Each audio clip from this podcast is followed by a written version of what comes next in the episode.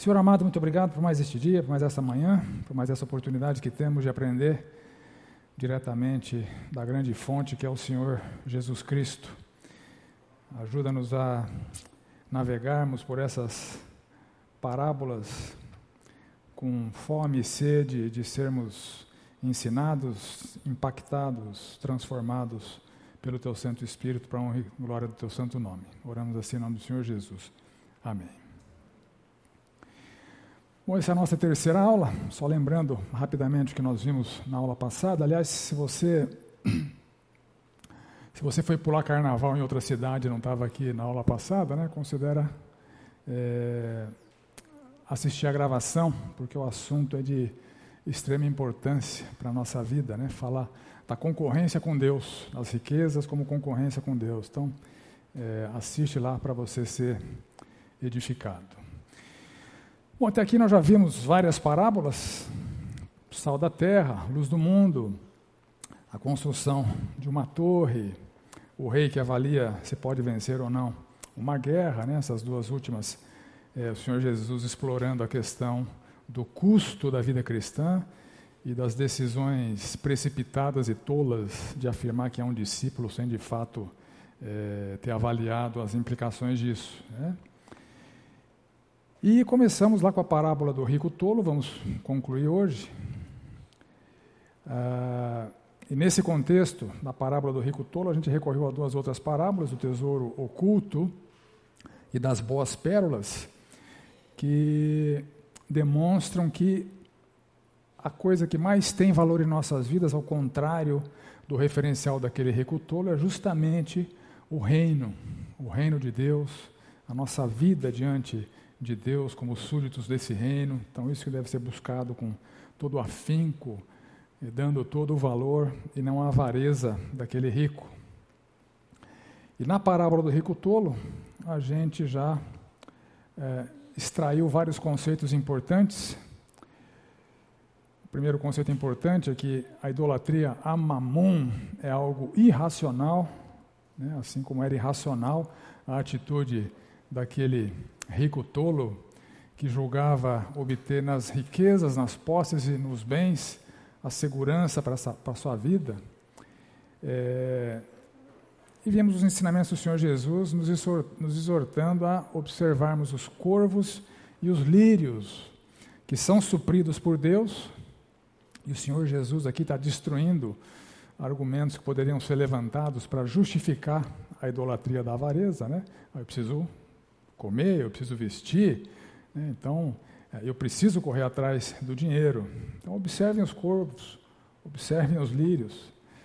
É, dos lírios ele fala, eles vão, ser, eles vão morrer, vão ser queimados. Vocês, vocês, têm muito mais valor do que os corvos, vocês têm muito mais valor do, do que os lírios. Jesus morreu por vocês e não por corvos e por lírios. Então, já que vocês têm é, essa grande dádiva de Deus que mandou seu filho para morrer por vocês, vocês acham que Deus não vai cuidar de vocês?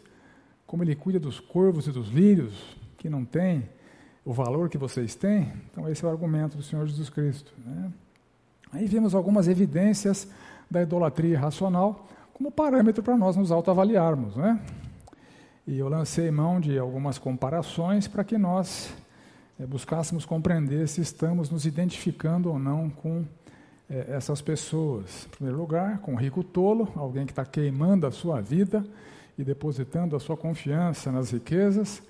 E ele é louco, é tolo, porque não vai trazer segurança que ele está buscando, não vai trazer estabilidade que ele está buscando, e ele vai morrer sem desfrutar de tudo que ele se empenhou para acumular.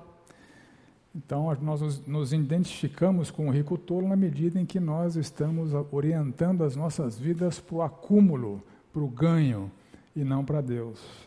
Ou identificação com o jovem rico, é, o jovem rico, que também, em um certo sentido, era tolo, porque quando o Senhor Jesus disse para ele guardar os mandamentos, ele arrogantemente disse: Não, já faço isso desde quando eu era muito mais jovem. Ou seja, ele não tinha noção da sua pecaminosidade. Como os fariseus não tinham noção da sua pecaminosidade. A gente vai ver alguma coisa a respeito disso hoje. Né? Se achavam justos, se achavam aceitos por Deus. Já estou bem. Aí Jesus vai e coloca o dedo na ferida. Vende seus bens, dá para os pobres, você vai ter um tesouro no céu. Aí ele foi embora triste porque não ia fazer isso. Ou seja, qual era o pecado do rico, do, do, do jovem rico, que também era tolo, né? Idolatria ao dinheiro que tinha. Então, suas posses acabavam sendo um impedimento para ele desfrutar do Senhor Jesus Cristo, desfrutar do reino de Deus. Isso pode estar acontecendo com hoje, conosco hoje também. Seja nosso empenho por acumular, seja eh, nosso empenho por gozar das coisas que nós temos, esse apego material, priva-nos de bênçãos celestiais. Estamos identificados com o jovem rico, estamos é, vendo a presença da idolatria a mamon irracional, né? a mamon em nossas vidas. Ou identificação com Gease, aquele camarada que viu na mentira uma oportunidade de ganhar dinheiro. Então, sempre que eu e você comprometemos a moralidade bíblica, a moral cristã, a ética cristã, pelo ganho, a gente está é, se identificando com o Gease e estamos demonstrando que o que está nos movendo é a idolatria e não o amor a Deus, o amor ao Jesus. Então, quem é, serve ao Senhor sabe muito bem que está nessa vida para honrar seus mandamentos, honrar os seus princípios, mesmo que às custas de perder cliente, perder negócio, perder contrato e assim por diante. A moralidade é, obediente é muito mais importante do que o bem que você pode desfrutar corrompendo-se. Ou identificação com Judas, uma outra prova muito é, cabal de que a idolatria estabeleci, está estabelecida. Judas se manifestou criticando alguém que estava honrando o Senhor alguma coisa preciosa. E Judas contaminou alguns discípulos também. Judas disse: oh, Isso poderia ser vendido e ter dado para os pobres, ou seja, os pobres são dignos de receber essa honra, o Senhor não é. e vários dos apóstolos, nesse mesmo contexto, se manifestaram dizendo: Que desperdício. Então, sempre que a gente não honra o Senhor com os nossos bens, tal como somos orientados a fazê-lo pela palavra de Deus, nós estamos nos identificando com Judas, e essa é uma prova de que a idolatria está se manifestando. Quando eu não honro o Senhor com, com os meus bens, sustentando a sua igreja, ou quando eu não sou fiel a honrar o Senhor com os meus bens, sustentando a sua igreja, eu estou comunicando de maneira muito eloquente, como Judas fez, o Senhor não é digno. Ou como os apóstolos fizeram, que desperdício. Tenho coisa melhor para fazer com o meu dinheiro. Idolatria, gente. Né? Ou identificação com os fariseus, que zombavam dos ensinamentos do Senhor Jesus Cristo sobre essas coisas. E essa zombaria explícita dos fariseus pode ser uma zombaria implícita em nossas vidas, quando a gente não dá bola para as coisas que o Senhor Jesus Cristo fala a respeito da idolatria a mamon. E isso se materializava nos fariseus com aquele artifício que eles tinham de blindar o seu patrimônio para não socorrer pai e mãe nas suas necessidades. Então, quem não socorre pai e mãe nas suas necessidades é um idólatra de mamon. Está identificado com os fariseus que zombavam dos ensinamentos do Senhor Jesus Cristo. Honrar pai e mãe não é meramente é, com a boca, é com os bens. Né? Mas a idolatria impede uma coisa tão elementar em nossas vidas, e Paulo quando escreve para Timóteo, critica quem fazia isso. Né? Quem não socorre os da própria casa é pior que o incrédulo. É um camarada é, espiritualmente muito comprometido. Ou identificação com os coríntios, que eu jocosamente aqui chamei de corintianos, né? só para mexer com os corintianos presentes aqui, né? mas a identificação com os coríntios na medida em que nós nos manifestamos, como eu recebi manifestações, né, como já, já vimos gente se, manifestar, que os obreiros do Senhor não podem ter uma vida digna, tem que ter uma vida miserável. É, e quando você vê o seu dinheiro sendo utilizado por um obreiro para morar na Major Solon, né, no meu caso, grande coisa, né? É, hoje até o estagiário aqui mora na Major Solo, né? Ou ver um pastor comprando um carro zero, ah, que desperdício com o meu dinheiro. Né? Então são evidências de que o dinheiro é seu, você não está honrando o Senhor. Isso você está contrariando o que está explícito na Escritura, em 1 Timóteo 5, que são merecedores de dobrados honorários os que presidem bem. Então, igrejas que valorizam seus pastores e missionários são igrejas que estão andando de acordo com o princípio da palavra de Deus. Né? E esta é uma igreja que faz isso, pela graça de Deus. Mas, eventualmente, um ou outro participante pode estar com essa mesquinhez fundamentada na idolatria a mamon. Ou identificação com os indiferentes, que são indiferentes à necessidade do pobre, às necessidades alheias, ou identificação com os opressores, aqueles que acham que está tudo bem explorar o pobre, que está tudo bem pagar mal, que está tudo bem pechinchar com quem precisa do dinheiro. É, então, são algumas é, marcas de que a idolatria irracional a mamon está presente em nossas vidas. O desafio é identificá-las e, pela graça de Deus, com o poder do Espírito, superar. Né? Porque mamon concorre com Deus e isso é muito sério. Aí nós paramos nesse conceito da promessa condicional que o Senhor Jesus apresenta. Né? Depois de falar da parábola, ele começa a proferir alguns ensinamentos. E aqui ele nos orienta a buscarmos, em primeiro lugar, o seu reino, né, que nos foi é, dado, uma vez que foi inaugurado pelo Senhor Jesus Cristo. Se eu expulso demônios pelo poder do Espírito, é chegado o reino de Deus sobre nós. E o Senhor Jesus fala que ah, Deus se agradou em nos dar esse reino, então nós recebemos essa, esse pertencimento ao reino de Deus, que deve ser buscado prioritariamente em nossas vidas, juntamente com a sua justiça, né, trazendo aqui o, o texto paralelo é, de Mateus, buscar em primeiro lugar o seu reino e a sua justiça. Então, eu elaborei um pouquinho né, do conceito do reino. O reino é, uma, é um poder, é uma, é uma realidade invisível que chegou nesse mundo em trevas através do ministério do Senhor Jesus Cristo, que o inaugurou, e através da concessão de pertencimento, de participação à sua igreja, que está perpetuada enquanto a gente estiver aqui como representantes de Deus. Né? E esse papel que temos em nossas vidas, como súditos do reino, deve ser algo prioritário sobre outros papéis que nós possamos vir a ter. Né?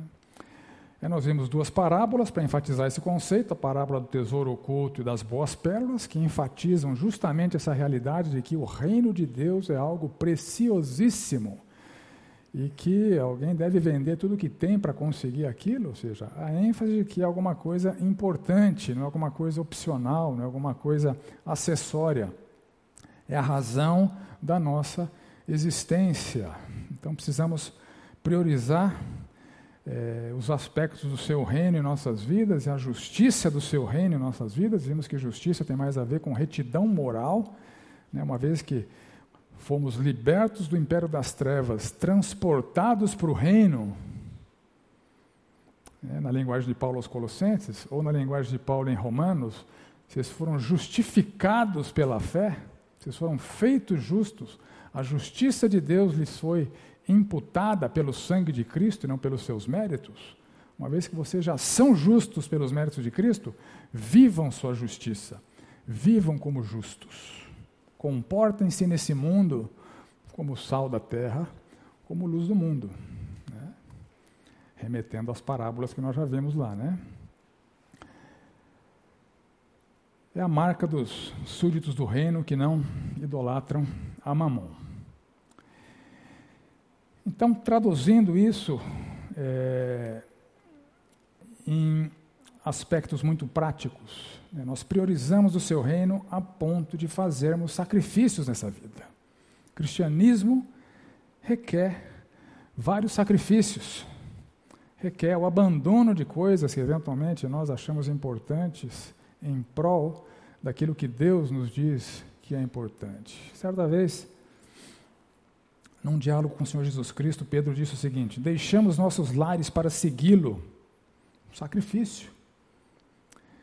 Jesus respondeu: Eu lhes garanto que todos os que deixam casa, esposa, irmãos, pais, filhos, por causa do reino de Deus, ou seja, entende que o reino de Deus é mais importante que esses relacionamentos familiares, E naquela sociedade, muitas vezes, escolher o Senhor Jesus Cristo significava inimizade contra essas pessoas todas. Receberão neste mundo uma recompensa, neste mundo, uma recompensa muitas vezes maior. E no mundo futuro terão a vida eterna. Ou seja, quaisquer sacrifícios necessários em prol do reino de Deus devem ser feitos. Seja angariando inimizade familiar, seja comprometendo patrimônio por conta da ética cristã, seja sendo demitido do trabalho porque se recusou a falar uma mentira, enfim. Sacrifícios são inerentes à vida cristã e eles não devem ser impedimentos para vivermos essa busca prioritária do reino. E, como Paulo escreve aos Tessalonicenses, priorizar tanto o reino a ponto de sofrer, de sentir dor, de ser penalizado por isso. Irmãos, devemos sempre dar graças a Deus por vocês, como convém, pois a fé que vocês têm cresce cada vez mais e o amor que todos vocês têm uns pelos outros vai aumentando. Quem dera toda a igreja do Senhor fosse assim, né? É por isso que nós mesmos nos orgulhamos de vocês nas igrejas de Deus, por causa da perseverança e da fé que vocês demonstram em todas as perseguições e tribulações que estão suportando. Isto é sinal evidente do justo juízo de Deus, para que vocês sejam considerados dignos do reino de Deus, pelo qual vocês também estão sofrendo. O sofrimento na vida cristã é mandatório. É alguma coisa que só não sofre quem está como agente secreto. o sofrimento na vida cristã, ser perseguido por causa do Senhor Jesus Cristo, ele disse que esse fenômeno deve ser considerado algo. É, devemos encontrar nesse fenômeno algo para nos alegrarmos, porque é sinal que nós estamos cumprindo com o nosso papel, priorizando o reino. Os tessalonicenses sofriam perseguições, sofriam zombarias, sofriam é, na carne o fato de terem rompido com aquela cultura para serem chamados de cristãos. E isso acontece em nossas vidas. Né? Paulo, certa vez, disse para Timóteo: né, todo aquele que quiser viver piedosamente será perseguido. Você vai bater de frente com as pessoas do mundo, e isso vai trazer perseguição, isso vai trazer sofrimento. E uma vida de gratidão e serviço buscando agradar a Deus em tudo. Isso aqui é priorizar o seu reino e a sua justiça. Esse conceito está bem é, resumido ali em Hebreus, no capítulo 12. Uma vez que recebemos um reino inabalável, Deus se agradou em nos dar o seu reino. Uma vez que recebemos um reino inabalável, Sejamos gratos, a vida de gratidão, e agrademos a Deus servindo com reverência e santo temor, porque nosso Deus é fogo consumidor. Isso resume bem, né? Recebemos um reino, vivamos de maneira grata, vivamos buscando agradar a Deus em tudo inclusive em atividades consideradas, entre aspas, seculares. Tem gente que considera o trabalho uma atividade secular. Não, o trabalho é uma atividade sagrada. o trabalho é onde você passa a maior parte do seu tempo servindo a Deus lá, buscando a sua justiça, sendo a influência, o sal e a luz, é, como representante do seu reino. Então não tem atividade secular. Para quem é súdito do rei, não tem atividade secular. Todas as atividades são sagradas. Até no jogo da Ponte Preta, viu, Paulo?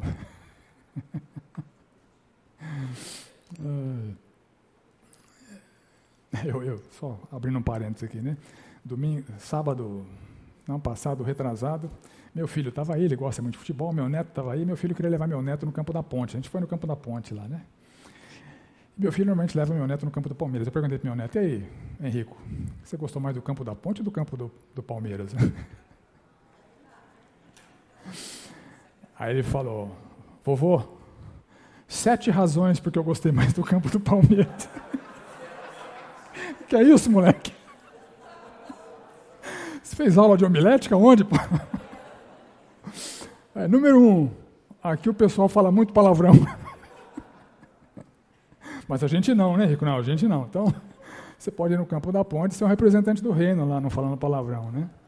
Nem lembro das outras sete, mas uma era lá a comida é mais gostosa, lá a gente senta na cadeira, aqui senta na pedra, aqui o pessoal fede.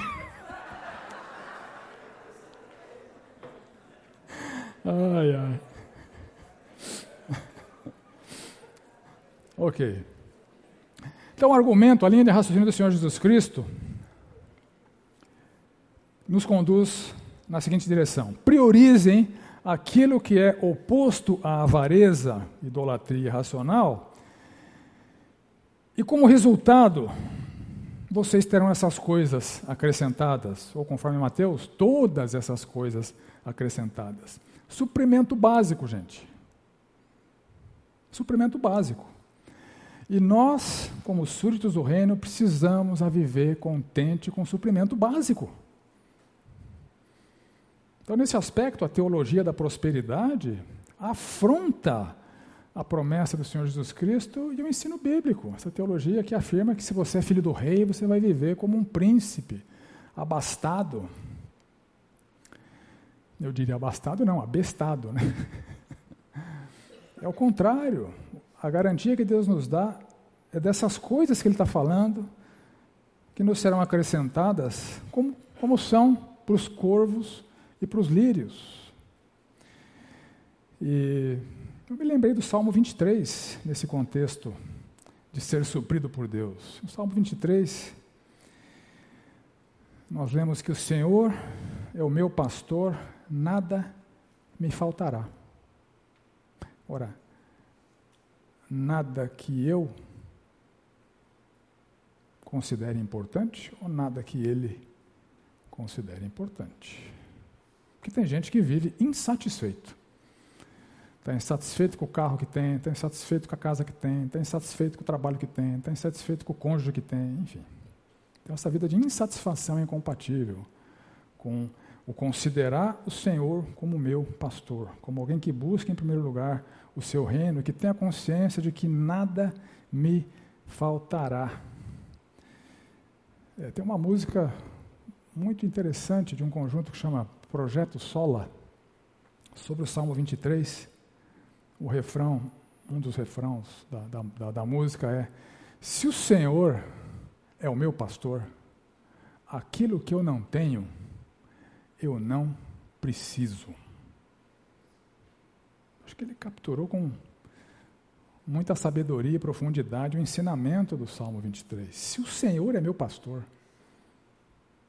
se eu estou sendo suprido por Deus, aquilo que eu não tenho é porque eu não preciso. E eventualmente Deus me dá muito mais do que eu preciso. Isso é bênção, é obrigação celestial. Mas o Senhor é meu pastor, nada me faltará. Ele me, me faz repousar em pastos verdejantes, leva-me para junto das águas de descanso. Ou seja, minha subsistência está garantida. Ele é meu supridor. Tenho pasto como ovelha, tenho água como ovelha, não morro de fome, não morro de sede. Refrigera a minha alma. Com esse suprimento básico, eu estou feliz. Aprendi a viver contente em toda e qualquer situação, minha alma está alegre no Senhor. Refrigera a minha alma. Guia-me pelas veredas da justiça caminhar em retidão moral, por amor do seu nome, porque eu o amo e, como representante dele, eu quero andar como ele quer que eu ande. Tenho as instruções garantidas para andar em retidão, para andar em justiça. Ainda que eu ande pelo vale da sombra da morte, Deus não removeu o vale da sombra da morte. Cristianismo não é redoma de vidro, não é garantia de ausência de problemas, como os teólogos da prosperidade afirmam. Ainda que eu ande pelo vale da sombra da morte, não temerei mal nenhum, mesmo no vale da sombra da morte. Confio em Deus. A confiança está garantida, porque tu estás comigo lá no vale da sombra da morte. Tu estás comigo, o teu bordão e o teu cajalo me consolam na dor que acontecerá, que é inerente a esse mundo caído, eu serei milagrosamente consolado pelo cajado e o bordão de Deus na dor. Preparas-me uma mesa na presença dos meus inimigos ou adversários. Ou seja, enquanto tem gente maquinando me fazer o mal por causa de Deus, eu estou tendo uma refeição. Estou comendo tranquilo. Não estou preocupado com isso. Porque todo aquele que quiser viver piedosamente terá inimigos, será perseguido. Bem-aventurado aquele que é perseguido por causa de Cristo. Você pode angariar inimigos se desviando da justiça de Deus, né? sendo grosseiro com as pessoas, contrariando as pessoas, sendo violento, etc. Não é desse tipo de inimigos que, que o Salmo está tratando, são dos inimigos do Filho de Deus, por conta de serem filhos de Deus. Unges a minha cabeça com óleo, isso na nossa cultura não faz sentido, naquela cultura era uma prática que trazia bem-estar. Né? Meu bem-estar está garantido e o meu cálice transborda. Ou seja, eu tenho mais vinho do que eu preciso. Então, o Senhor vai me dar muito mais do que o pasto e a água. Vai dar um, vai dar um cálice transbordante na forma de bênçãos. E bondade e misericórdia certamente me seguirão todos os dias da minha vida, até no vale da sombra da morte, até na presença dos inimigos e habitarei na casa do Senhor para todo sempre. A vida eterna inaugurada aqui está garantida. Então, se o Senhor é o meu pastor, aquilo que eu não tenho, eu não preciso. Uma vez Paulo escreveu para os escravos da época é, da igreja primitiva, os escravos ali de Corinto. Escravo. O camarada pertencia a alguém, ele era um. É, tinha um dono, que o dono mandasse ele fazer, ele tinha que fazer. Na hora que Paulo, Paulo escreve para eles: Você foi chamado sendo escravo? Não se preocupe com isso. Aprenda a viver contente nessa situação. A vida é muito mais do que isso. Mas se você pudesse se tornar livre, aproveita. Mas não fica preocupado com isso. E tem gente que se converteu escravo e morreu escravo não foi liberto da escravidão. Outras pessoas tiveram o privilégio de serem libertas da escravidão. Mas mesmo com alguém escravo, que não é dono de si, alguém é, pode viver contente em toda e qualquer situação. Se o Senhor é meu pastor, aquilo que eu não tenho, eu não preciso. Quem consegue viver assim é um abençoado. Portanto, não tenham medo, o argumento do Senhor Jesus Cristo. O medo pode te levar para a idolatria a mamon, para a idolatria racional a mamon. O medo de não ser suprido, o medo de faltar alguma coisa. Não tenham medo. Quando Paulo escreve para os filipenses, ele fala o seguinte: Aprendi a viver contente em toda e qualquer situação. Isso é um desafio para nós abandonar essa atitude de reclamação, de insatisfação. Como se Deus estivesse falhando em nos abençoar e nos sofrer, e nos suprir. Aprendi a viver contente em toda e qualquer situação. Sei estar humilhado, não reclamava por isso, e aquela igreja o humilhava. Sistematicamente, a igreja de Corinto humilhava o apóstolo Paulo não reconhecendo a sua autoridade, não reconhecendo o seu apostolado, dizendo que ele era um apóstolo fajuta, não querendo sustentá-lo, né, como obreiro do Senhor. Era humilhante a relação dele com aquela igreja. Mas aos Filipenses ele escreve: Eu sei estar humilhado. A igreja que humilhava não era de Filipos, era de Corinto, né? Como também ser honrado. A igreja de Filipos o honrava. E era uma igreja pobre. A igreja de Corinto não era pobre, era uma igreja abastada. Engraçado, né? A igreja pobre honrava o apóstolo, a igreja abastada não. De tudo e todas as circunstâncias já tenho experiência tanto de fartura como de fome. Então Paulo passou por momentos em que nem o básico lhe foi garantido por Deus. Então o preço da vida cristã de Paulo foi não ser suprido nem do básico muitas vezes, não tinha alimento. Porque era um apóstolo do Senhor, era um representante do Senhor Jesus Cristo, e passou fome. As cadeias que ele teve, preso, não comia direito, na falta de sustento pelas igrejas, não tinha como comprar comida. Entretanto, ele conclui o seguinte: tudo posso naquele que me fortalece. Tem gente que tira esse texto do contexto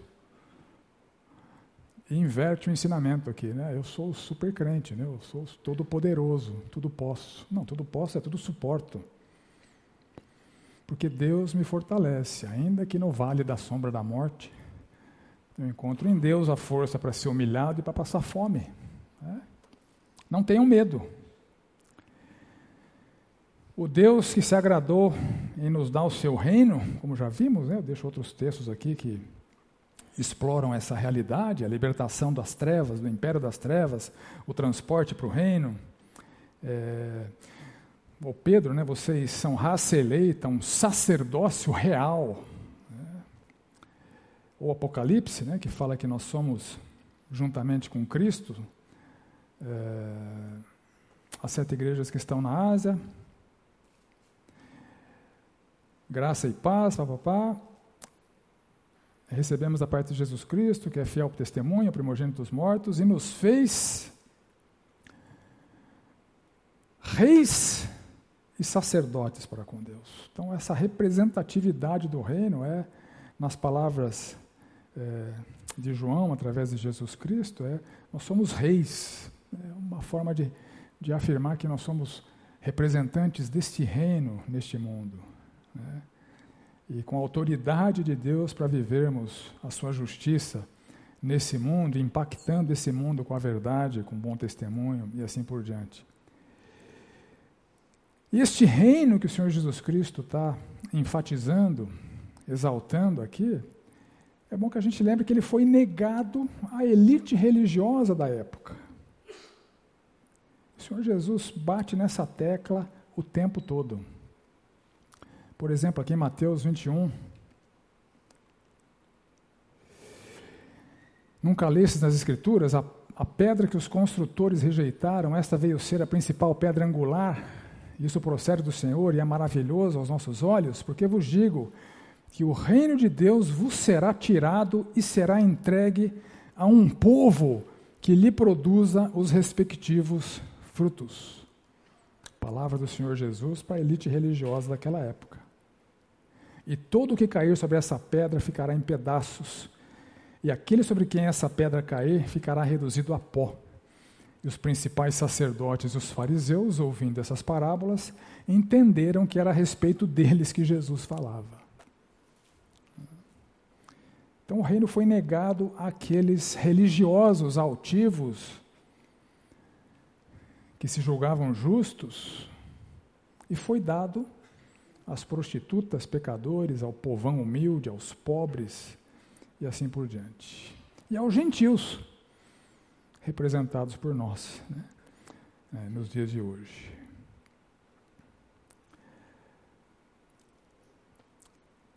Na parábola da grande ceia, que está ali em Lucas 14, ora, ouvindo tais palavras, um dos que estavam com ele à mesa disse-lhe: Bem-aventurado aquele que comer pão no reino de Deus. Ele, porém, respondeu: Certo homem deu uma grande ceia e convidou muitos. A hora da ceia, enviou seu servo para avistar, para avisar os convidados.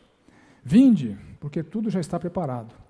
Não obstante, todos a uma começaram a escusar-se.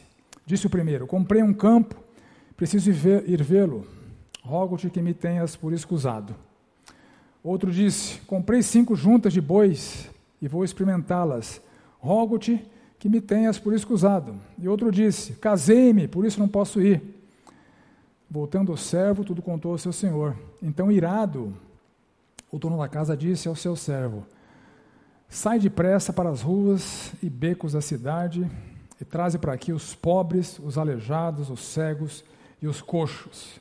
Depois ele disse ao servo: Senhor, feito, feito está como mandaste, e ainda há lugar. Respondeu-lhe o Senhor: Sai pelos caminhos e atalhos e obriga a todos a entrar, para que fique cheia a minha casa, porque vos declaro que nenhum daqueles homens que foram convidados provará a minha ceia. É uma parábola que demonstra que os religiosos, judeus, o povo de Deus à época da encarnação do Senhor Jesus Cristo, aquele Israel terreno, foi preterido no reino.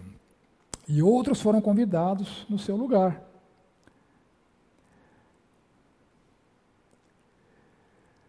Quem prioriza o reino tem as necessidades terrenas supridas.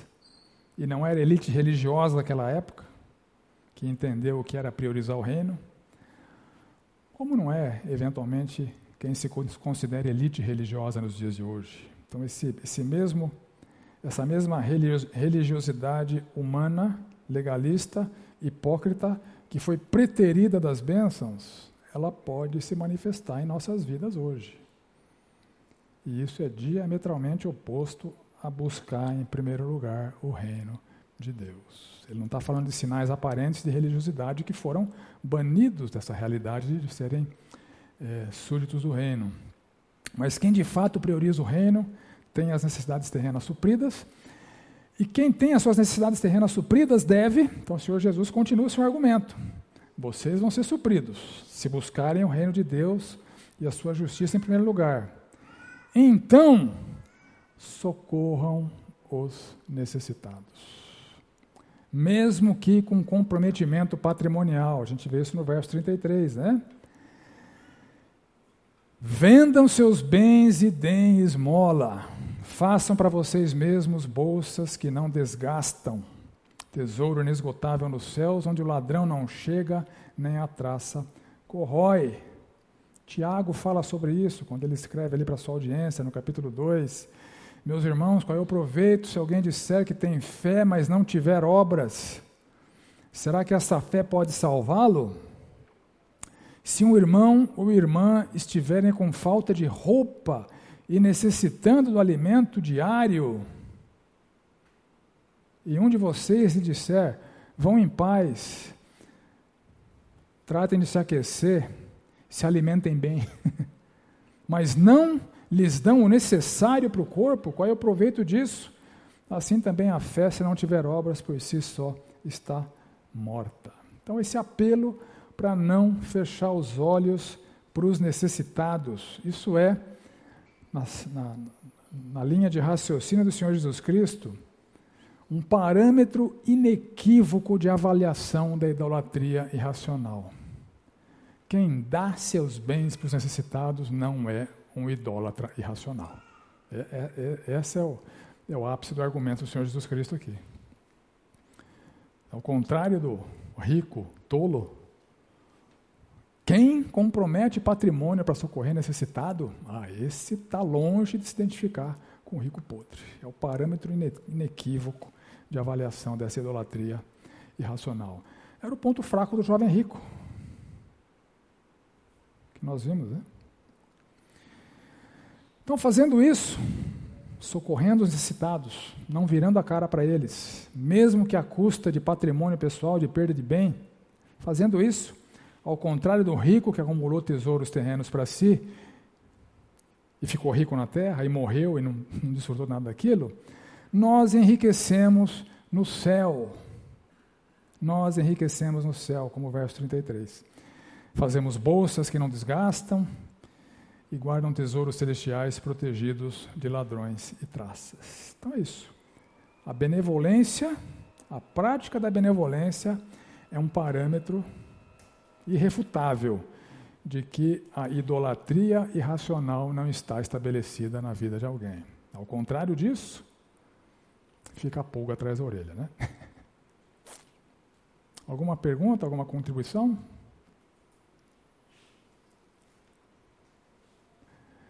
Ok, vamos para o intervalo. Seguindo na linha de raciocínio do Senhor, no verso 34, o Senhor Jesus encerra o seu ensinamento com a seguinte afirmação: Onde estiver o tesouro de vocês, aí estará também o seu coração. Onde estiver o tesouro de vocês, aí estará de você, aí estará também o seu coração. Em Mateus 22, a gente lê o seguinte: Ao ser perguntado sobre qual era o grande mandamento na lei, o Senhor Jesus responde: Amarás o Senhor teu Deus de todo o teu coração, de toda a tua alma, de todo o teu entendimento. O coração, alma e entendimento não é uma segmentação do ser humano, mas é uma ênfase na inteireza. Né? Isso é típico do pensamento judaico. Né? Jesus está enfatizando o seu argumento. Ame o Senhor teu Deus com tudo o que você é. Né? Então, uma adoração genuína não tolera divisão, como o próprio Senhor Jesus Cristo nos ensinou. Mamon e Deus são mutuamente é, excludentes, são opostos. Então aqui a, a linha de raciocínio é amarás o Senhor teu Deus ou amarás a Mamon teu Deus, ou um ou outro.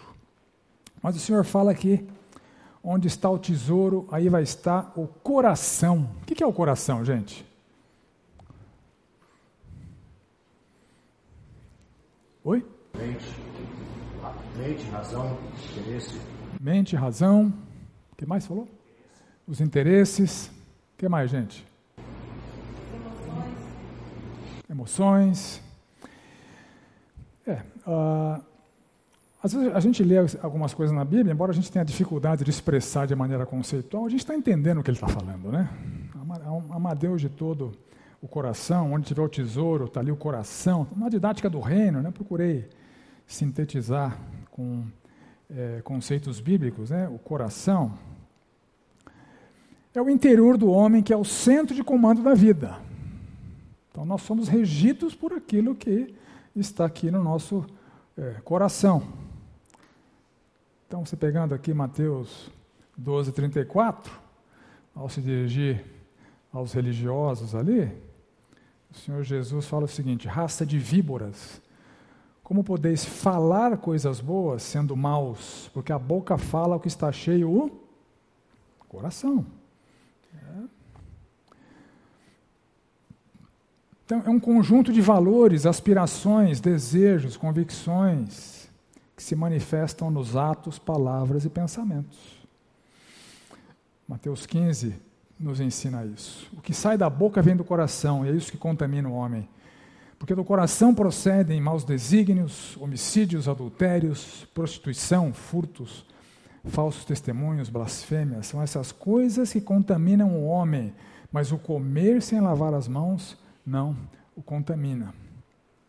E cada um, biblicamente, é responsável pelo seu e responsabilizável pelo seu.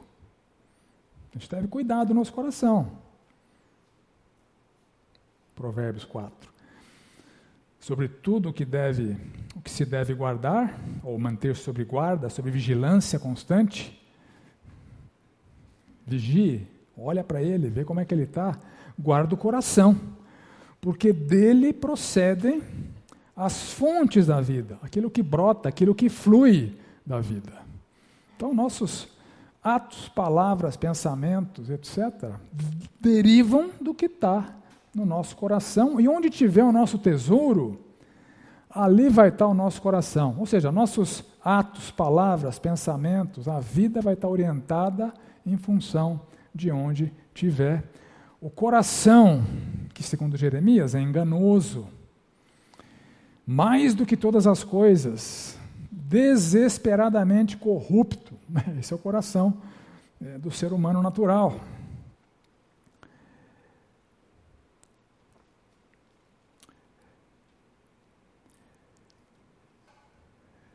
E a raça de víboras que tem o seu coração corrompido, o Senhor Jesus anuncia para eles: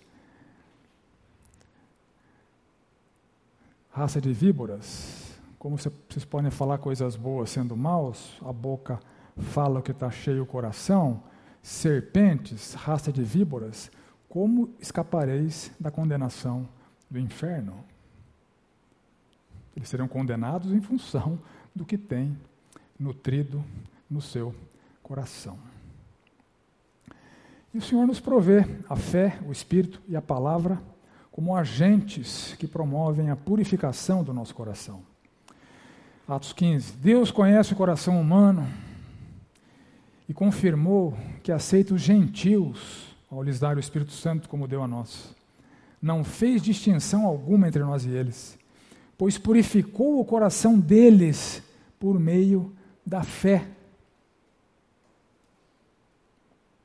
Então o Senhor promove a purificação do nosso coração. Então nós temos recursos para purificar esse coração que deve ser guardado. Nós somos responsabilizados e responsáveis e responsabilizáveis pelo que está acontecendo ali. E o Senhor nos oferece meios, recursos para que ele seja devidamente purificado. Assim como pela fé e pelo Espírito Santo, o Senhor viabilizou a purificação do coração dos gentios ele também nos deu a sua palavra. Porque a palavra de Deus é viva e eficaz, mais cortante do que qualquer, qualquer espada de dois gumes, penetra até o ponto de dividir alma e espírito, juntas e medulas, e é apta para discernir os pensamentos e propósitos do coração. Então, nós temos a palavra de Deus como parâmetro para que nós guardemos o nosso coração.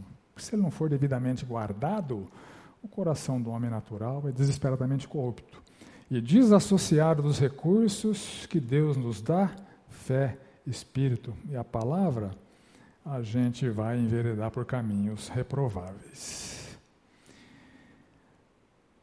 Onde estiver o tesouro de vocês, aí estará também seu coração. Então é, é nossa responsabilidade promover a orientação dos nossos corações aos tesouros celestiais através dos recursos e do poder que Deus nos disponibiliza. Então ninguém pode argumentar que ah, meu coração é assim mesmo, né? então é, meu comportamento está justificado. Né?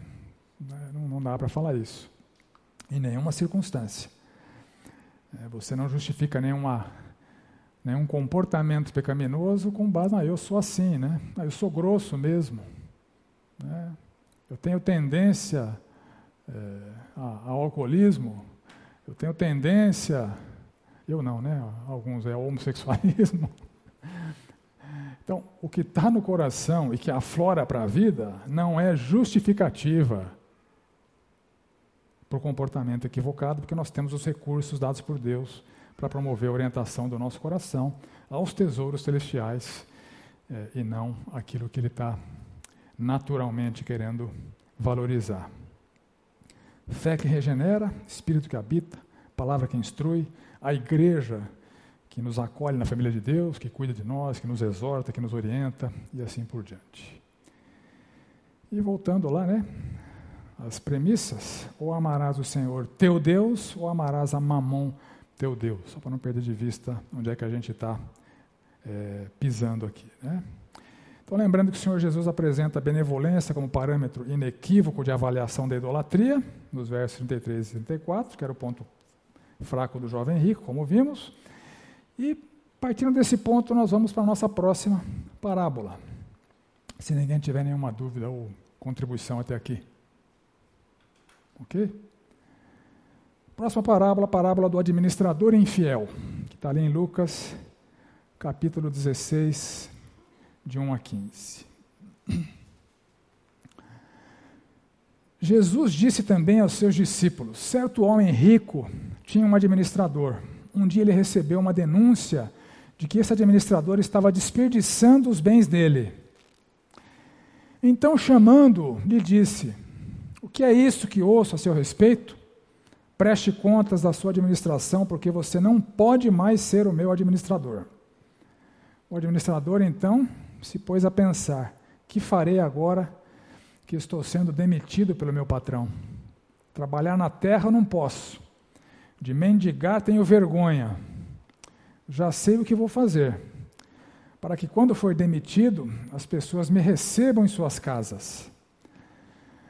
Tendo chamado cada um dos devedores do seu patrão, perguntou ao primeiro: Quanto você deve ao meu patrão? Ele respondeu: Cem barris de azeite. Então o administrador disse: Pegue a sua conta, sente-se depressa e escreva 50.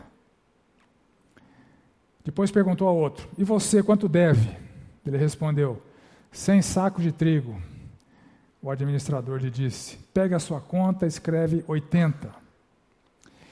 E o patrão elogiou o administrador infiel por sua esperteza. Porque os filhos do mundo são mais espertos na sua própria geração do que os filhos da luz. E eu recomendo a vocês Usem a riqueza injusta para fazer amigos, para que quando a riqueza faltar, vocês sejam recebidos nos tabernáculos eternos. Quem é fiel no pouco também é fiel no muito, quem é injusto no pouco também é injusto no muito. Portanto, se vocês não forem fiéis na aplicação da riqueza injusta, quem lhes confiará a verdadeira riqueza? Se vocês não são fiéis na aplicação do que é dos outros, quem lhes dará o que é de vocês? Nenhum servo pode servir a dois senhores, pois porque ou irá odiar um e amar o outro, ou irá se dedicar a um e desprezar o outro. Vocês não podem servir a Deus e a mamão, ou a riqueza. Os fariseus, que eram avarentos, ouviam tudo isso e zombavam de Jesus. Mas Jesus lhe disse, lhes disse: vocês são os que se justificam diante dos homens, mas Deus conhece o coração de vocês, pois aquilo que é elevado entre os homens é abominação diante de Deus. Essa parábola é encardida, né? Seguramente é uma das parábolas mais difíceis de interpretar e de entender. Parece que Jesus está ensinando a desonestidade, né? Jesus está ensinando a desonestidade? Isso me lembra aquela criança na escola dominical, a professora dando aula na igreja, na escola dominical, na época da Páscoa, né? Pergunta para as crianças: o que é o que é? Branquinho, fofinho, tem orelhas grandes, um rabinho pompom? E uma das crianças respondeu: Olha, eu sei que a resposta é Jesus, mas parece o coelhinho da Páscoa. Então, Jesus não está ensinando desonestidade, né? mas que parece, parece. Então, o que Jesus está ensinando? Né? Esse é o desafio de, de, entendimento aqui da parábola. Né? E o Senhor Jesus, como eu disse né, na primeira aula, ele lança mão de situações cotidianas que eram conhecidas para ancorar conceitos é, espirituais, verdades eternas, nessas situações corriqueiras. Eventualmente, é, ele ancora os ensinamentos em situações pecaminosas, em situações que eram comuns. Né? Um administrador infiel era algo incomum naquela geração, era algo comum naquela geração. A parábola, por exemplo, do juiz iníquo, é, a gente se depara com o mesmo, com o mesmo dilema interpretativo. Ali, a palavra do, do juiz iníquo, Havia na, na cidade um juiz que não temia a Deus, nem se importava com as pessoas. Uma viúva daquela cidade vinha, com ele, vinha a ele com frequência e dizia: Faça-me justiça contra meu adversário. Por algum tempo o juiz não lhe deu atenção, mas por fim disse a si mesmo: Não temo a Deus, não me importo com as pessoas, mas essa viúva está me irritando. Vou lhe fazer justiça, pois assim me deixará, é, deixará de me, de, de me importunar. Então o Senhor disse: Aprenda uma lição com o juiz injusto. Acaso Deus não fará justiça aos seus escolhidos, que clamam a Ele dia e noite? Continuará a adiar a sua resposta? Eu afirmo que Ele lhes fará justiça, e rápido. É, então, na parábola aqui, a gente se depara com um juiz que não temia a Deus, nem se importava com as pessoas, que é, era típico daquela, daquele cenário, daquele contexto, e é típico do nosso cenário também, isso acontece não com todos, né, mas com parte dos juízes dos dias de hoje. E ele é abordado insistentemente é, por uma viúva, ficou irritado, ele atendeu a viúva só para não ser incomodado mais por aquela viúva. Né? Então, o paralelismo muito claro que se estabelece aqui entre os personagens, a viúva é quem ora e o juiz é Deus. Como é que o Senhor Jesus está ancorando a pessoa de Deus num juiz iníquo. Lembra que eu falei? Nem todo elemento da parábola está relacionado a algum significado. O que o Senhor Jesus está ensinando aqui, ele disse lá no começo. Jesus contou a seus discípulos uma parábola para mostrar-lhes que deveriam orar sempre e nunca desanimar, nunca desanimar. Então, ele não está ensinando que Deus é iníquo, não está ensinando que Deus fica aborrecido com a gente, não está ensinando que Deus não está nem aí para a gente, não é nada disso. Ele está pegando um personagem comum naqueles dias, um juiz injusto, que atende uma pessoa que lhe importuna.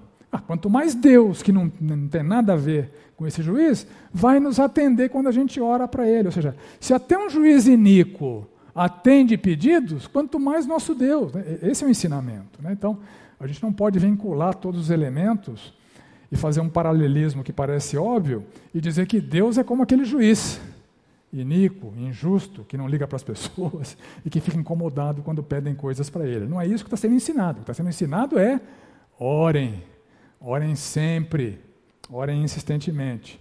E aqui na a, nessa parábola acontece a mesma coisa, ou na parábola do amigo inoportuno, né? Não vou ler, né, por causa do tempo, mas enfim. Alguém está dormindo, os filhos também estão dormindo, um amigo bate a porta pedindo pão, pão para uma visita, é, e aquele amigo lá acorda de saco cheio, o cara batendo na minha porta, eu já estou com, com, as crianças dormindo, todo trancado tal. Isso Jesus Cristo fala que ele atendeu o amigo por causa é, do constrangimento de, de, de, de, ter sido incomodado e ele atende porque simplesmente porque é um amigo, né? Então, será que Deus é igualmente relutante em nos atender, como aquele camarada que está com a casa trancada, os filhos dormindo, que se sente incomodado quando o amigo bate pedindo alguma coisa? Não, não é isso que está sendo, tá sendo ensinado. Está sendo ensinado é que peçam. Quem não pede, não recebe. Esse é o ensino. Tiago ensinou sobre isso. Fez um tempo que não pedem. Então, há um reservatório de bênçãos cuja chave é pedir. Quem não pede, não recebe. É isso está sendo ensinado. Então, voltando aqui para a parábola do administrador infiel. Havia um homem rico, havia um administrador dos bens desse homem rico. Alguém denunciou esse administrador desonesto para o homem rico. O administrador, é dito no texto, ele desperdiçava os bens deste homem rico.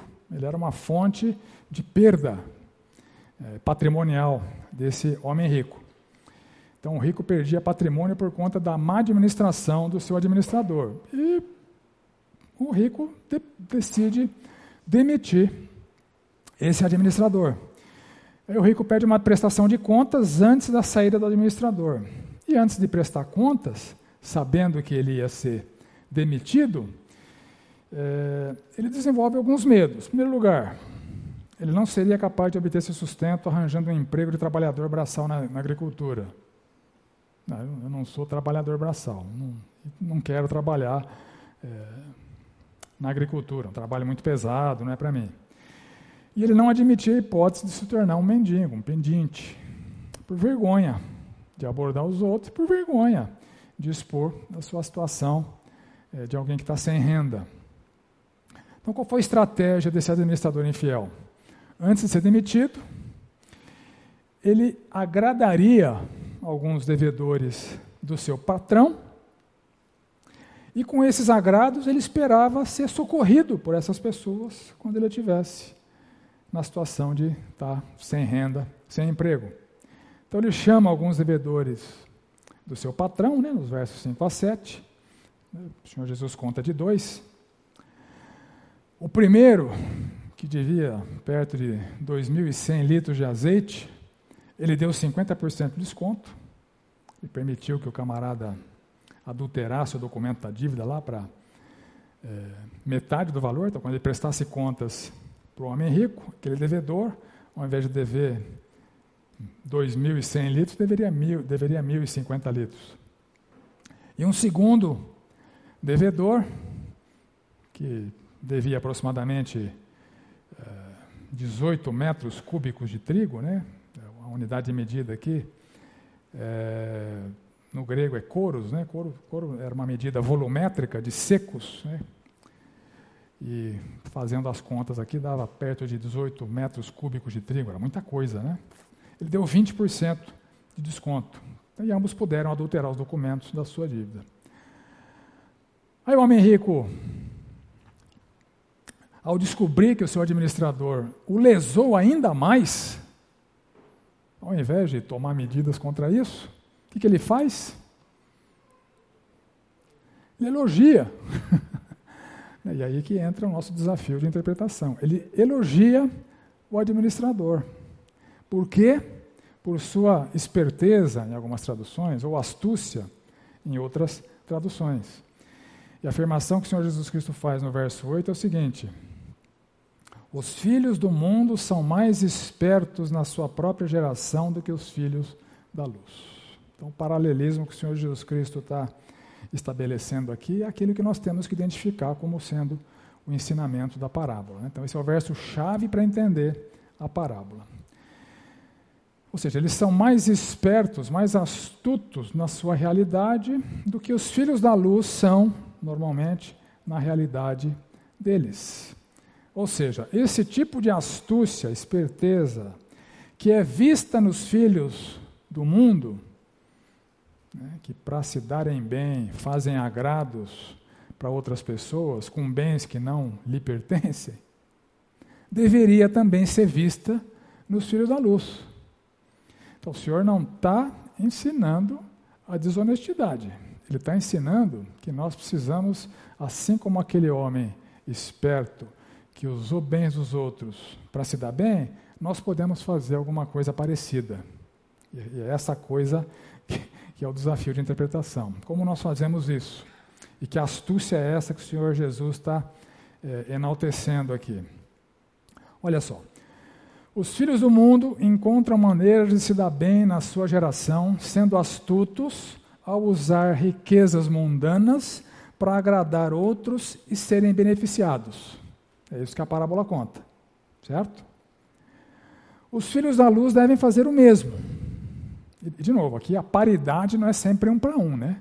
Você não pode pegar todos os elementos da parábola e é, achar que é, eles remetem a algum ensinamento que é antibíblico, por exemplo. Né? Mas como é que os filhos da luz fazem o mesmo? Usando o dinheiro deste mundo de maneira a se beneficiarem no mundo vindouro. Esse é o ensinamento da, palavra, da parábola. Nós podemos usar o dinheiro deste mundo de maneira tal que nós nos beneficiamos no mundo vindouro. E como é que podemos fazer isso? Então, o administrador desonesto, infiel, ele foi astuto, agiu com astúcia, os filhos da luz devem ser igualmente astutos e devem agir com, com astúcia, beneficiar outras pessoas com os recursos financeiros terrenos, que são chamados aqui na parábola de riqueza injusta, que também não são seus, que, que, que nos foram confiados por Deus, então a gente está administrando bens de Deus, o que nós temos não é nosso, é de Deus, nós somos meros gestores é, para que tenham um futuro próspero no céu. Então, as palavras astutos, né, astúcia, significam é, literalmente agir de maneira inteligente, de maneira sábia, de maneira prudente. Sejam recebidos nos tabernáculos eternos. Literalmente está escrito aqui: os amigos feitos na terra recepcionarão no céu os que tiverem é, ajudados com as riquezas terrenas. Mas não é bem isso que está sendo ensinado, esse paralelo não é, é direto com o ensinamento do Senhor Jesus Cristo. É, então, comentaristas têm dito, têm dado diferentes interpretações para essa realidade, né? não vou explorar isso com detalhes, depois vocês veem aí, mas é, de novo, né, nem todos os elementos que aparecem nas parábolas trazem uma correspondência exata com os aspectos da verdade ou das verdades espirituais sendo ensinadas. Então, aqui, a moral da história da parábola, independente da paridade exata dos elementos que ali aparecem, é a seguinte: é inteligente, sábio e prudente utilizar os bens terreno, os bens terrenos que nos foram confiados por Deus para ajudar outras pessoas.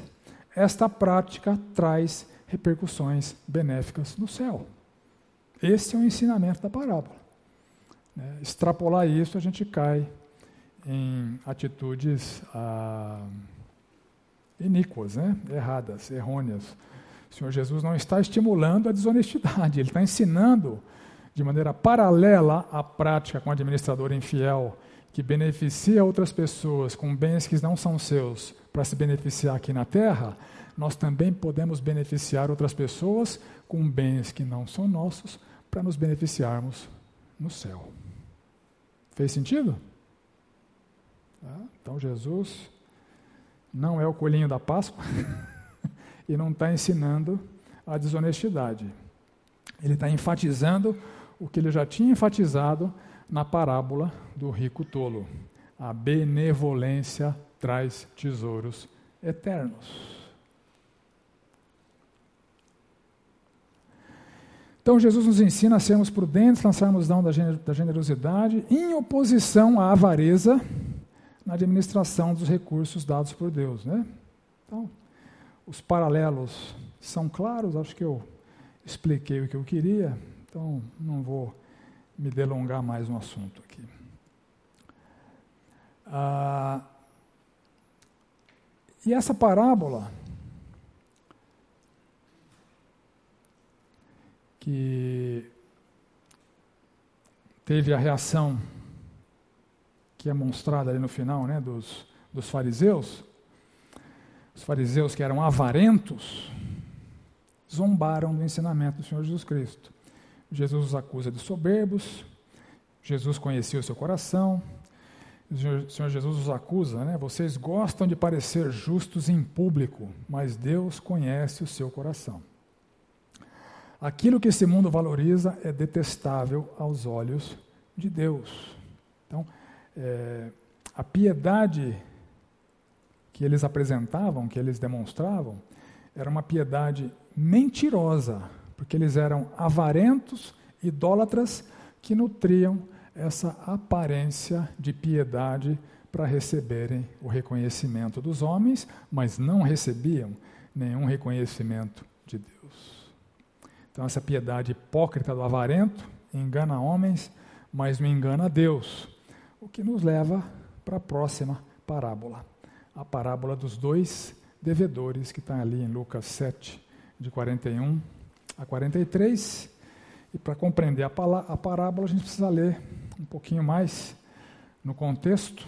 Então vamos ler a partir do verso 36 até o 50. Um dos fariseus convidou Jesus para que fosse jantar com ele. Jesus, entrando na casa do fariseu, tomou lugar à mesa. E eis que uma mulher da cidade, pecadora, sabendo que ele estava jantando na casa do fariseu, foi até lá com um frasco feito de alabastro, cheio de perfume, e estando por detrás aos pés de Jesus, chorando, molhava-os com suas lágrimas e os enxugava com os próprios cabelos. Ela beijava os pés de Jesus e os ungia com o perfume. Ao ver isto, o fariseu que o havia convidado disse consigo mesmo: Se este fosse profeta, bem saberia quem e que tipo de mulher é esta que está tocando nele, porque é uma pecadora. Jesus se dirigiu ao fariseu e lhe disse: Simão, tenho uma coisa para te dizer. Ele respondeu: Diga, mestre. Jesus continuou: Certo credor tinha dois devedores. Um lhe devia 500 denários e o outro devia 50.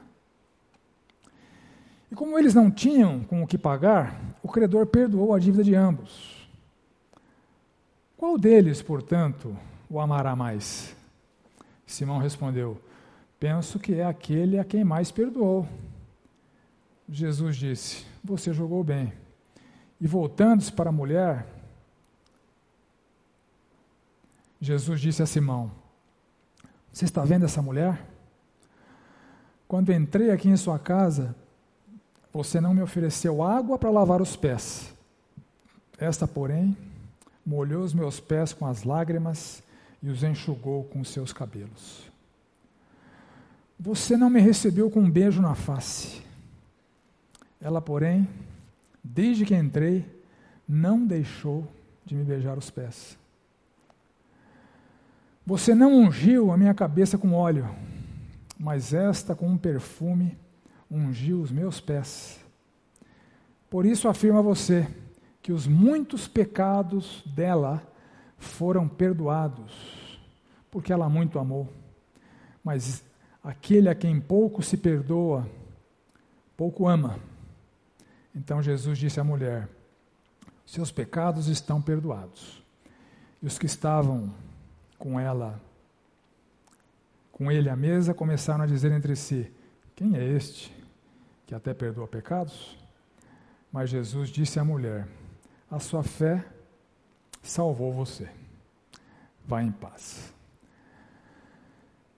Então, aqui o contexto é o seguinte: o Senhor Jesus é convidado por um fariseu chamado Simão para jantar na sua casa. Uma cena incomum. Normalmente o que havia entre fariseus e o Senhor Jesus Cristo era uma hostilidade mútua. Né? Os fariseus hostilizavam o Senhor Jesus Cristo e o Senhor Jesus respondia a eles de maneira dura, de maneira a expressar indignação dele e do Pai, a sua religiosidade e hipocrisia. Jesus se deparou com outros fariseus amistosos. É uma cena incomum, mas não rara. Né? Por exemplo, Nicodemos era um fariseu.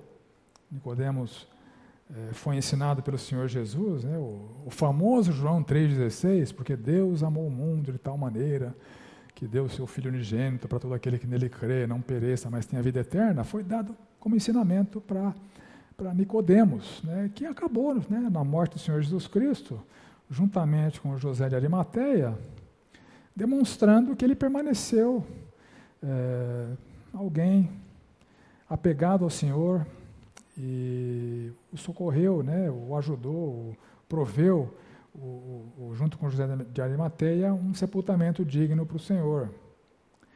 Alguns fariseus vieram avisar Jesus que Herodes queria matar Jesus, né, então eles, esses poucos não queriam a morte de Jesus, em geral, vários deles queriam, né? Outros convidaram Jesus para a refeição.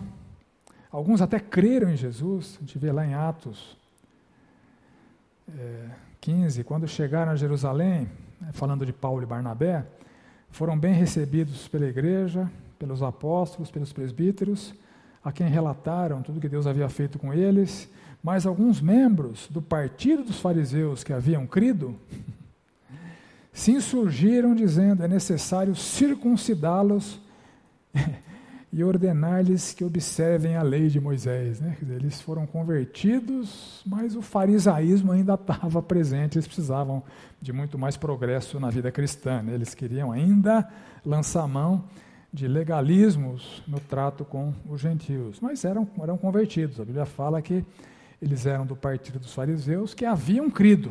Precisavam crescer ainda, mas já haviam crido. Então Jesus toma lugar à mesa, e lembrando né, que a mesa naquela sociedade não se sentava com cadeiras, né, se sentava meio que ajoelhado, reclinado sobre um, um dos braços e com os pés para trás. Né?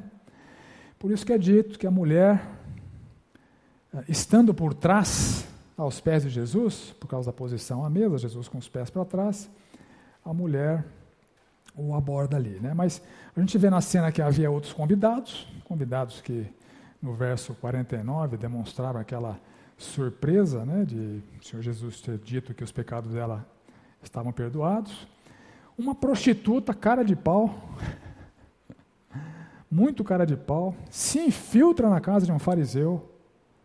Isso é algo que exigia extrema ousadia, extrema coragem. Né? A prostituta era alguém é, odiada pelos fariseus. Nenhum fariseu ia se relacionar com uma prostituta, não ia permitir que uma prostituta tocasse, não ia conversar com uma prostituta. E a cara de pau foi lá na casa do fariseu, tá nem aí para o cara, entrou lá, se infiltrou, levou consigo esse valioso frasco de perfume. Ela, em prantos, o texto fala que ela lavou os pés de Jesus com as suas lágrimas, o que era uma prática também muito é, necessária na antiguidade, é, cujas, cujos caminhos eram extremamente empoeirados e as pessoas andavam para aquela, aquela poeira toda de sandálias, os pés, imagina, né, os pés naquele calorão, transpiravam, vinha aquela poeira, grudava nos pés. Então você imagina o estado dos pés do Senhor Jesus, né? Todo sujo, empoeirado. E o Simão não ofereceu água para ele lavar o pé na entrada. Né? Então ele estava lá com o, pé, com o pezão sujo, né? fedido, né? com, com aquela poeira grudada no suor. Essa é a cena. Essa é a cena. E aquela mulher, o texto fala que ela, verso 38, estando por trás aos pés de Jesus, chorando, molhava os pés com as suas lágrimas. Imagina o quanto aquela mulher não chorava. Era um choro copioso, era muita água. Suficiente para lavar os pés de Jesus. E na falta de toalha, como é que ela enxugava aquela, aquele lodo que se formava entre lágrima, poeira, chulé e etc. Ela enxugava com seus cabelos. Essa é a cena.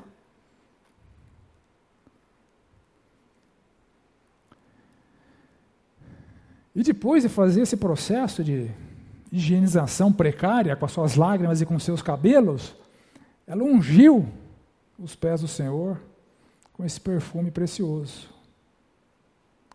E esse ato dessa, dessa mulher foi reproduzido por Maria. Já, a gente já viu aqui, né? Perto da morte de Jesus, Maria fez a mesma coisa com o Senhor Jesus Cristo. Lá no contexto de Maria que Judas falou, não, dá para os pobres, e que os discípulos falaram, não, que desperdício. Né? Então, o ato dessa prostituta foi depois imitado por Maria perto da morte do Senhor Jesus Cristo. Então, entendendo a atitude da prostituta. Primeiro, como eu disse, uma atitude de extrema ousadia.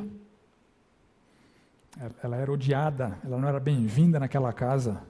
Os presentes a odiavam. Só não lançaram mão de fazer alguma coisa com ela possivelmente por conta da presença de Jesus ali, que era conhecido por, por acolher prostitutas e publicanos e pecadores e assim por diante. Né? Ela estava disposta ao risco de ser hostilizada e dessa humilhação que ela se submeteu para estar com Jesus. Ela se humilhou diante de Jesus e dos demais ali presentes, limpando seus pés com as lágrimas e os próprios cabelos, perfumava e beijava os seus pés. Seu choro demonstra uma extrema tristeza e arrependimento sinceros. Gastou aquele perfume precioso e valioso, porque considerava o Senhor Jesus Cristo digno de receber aquela honra E o fariseu, né, só encerrando aqui a linha de raciocínio do contexto, para na próxima semana a gente entrar na parábola propriamente dita. O fariseu, quando viu aquela cena, ele reprovou o Senhor Jesus Cristo, em silêncio, não falou nada. E classificou o Senhor Jesus como enganador. Se este fosse profeta, bem saberia quem e que tipo de mulher é esta que está tocando. Ou seja, uh, ele é uma fraude. Na cabeça do fariseu, Jesus era uma fraude. Então, esse ato, esse fato, né, sugere que o, o convite do fariseu para Jesus não passava de um teste. Ele achou que o Senhor Jesus não soubesse que a mulher era uma prostituta. Aí Senhor Jesus conhecendo o seu coração, propõe essa parábola. E quando Jesus lhe pergunta alguma coisa sobre a parábola, o fariseu dissimulado mantém a pose e continua com o tratamento respeitoso, né? Simão, tem uma coisa para lhe dizer. Ele respondeu: Diga, mestre. Pô, já tinha chegado à conclusão que Jesus não era mestre, não era profeta, coisa nenhuma, era um embuste, era uma, uma fraude, mas continuou dissimulado ali, mantendo as aparências. Na semana que vem a gente então explora a parábola. Tá bom? Dúvidas? Contribuições? Oremos. Senhor amado, obrigado pela manhã que tivemos, por tantos ensinamentos e reflexões tão significativos na sua palavra, na sua, palavra através dessas parábolas. Que o Senhor nos guarde nos teus caminhos, na tua vontade. Que o Senhor nos ajude a sermos vigilantes quanto ao que está se passando no nosso coração. Que o Senhor nos livre da avareza irracional idólatra. Que o Senhor nos ensine, nos ajude, nos mobilize a que busquemos em primeiro lugar o teu reino e a tua justiça em nossas vidas. Que o Senhor nos ensine e nos encha de oportunidades de sermos beneficentes com os necessitados através daquilo que o Senhor tem nos dado. E seja honrado com nossas vidas. Oramos assim em nome do Senhor Jesus. Amém.